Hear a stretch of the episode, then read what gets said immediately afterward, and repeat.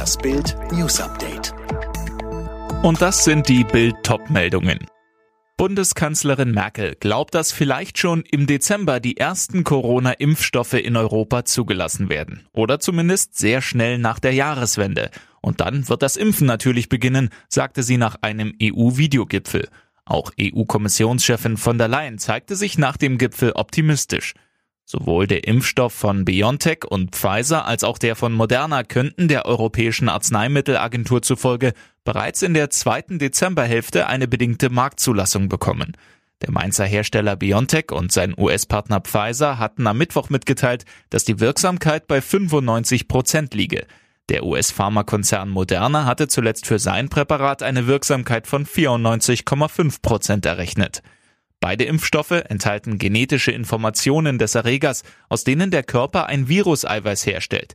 Ziel der Impfung ist es, den Körper zur Bildung von Antikörpern gegen dieses Protein anzuregen, um die Viren abzufangen. CDU-Politiker wollen, dass künftig auch Beamte in die gesetzliche Rentenkasse einzahlen. Bislang werden die Ruhegelder der Beamten aus Steuereinnahmen finanziert. Anders die Angestellten, die monatlich 9,3 Prozent ihres Gehalts in die Rentenkasse einzahlen müssen.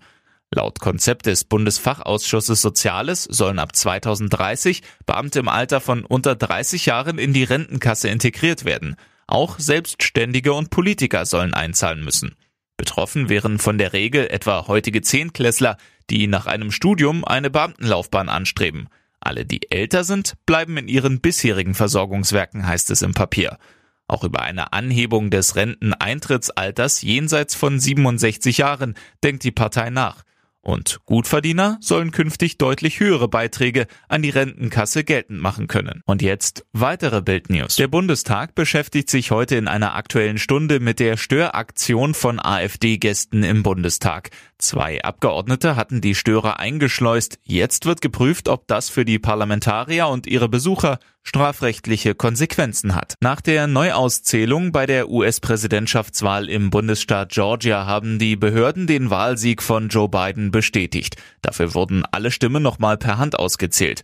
Am Ergebnis hat sich dadurch nichts geändert, auch wenn es in Georgia knapp war. Biden hat über 10.000 Stimmen mehr als Donald Trump. Rund um Barcelona werden die strikten Corona-Beschränkungen ab Montag wieder gelockert. Laut katalanischer Regionalregierung dürfen dann Restaurants, Bars, Theater und Kinos wieder öffnen. Allerdings mit deutlich eingeschränkter Besucherzahl und früher Sperrstunde.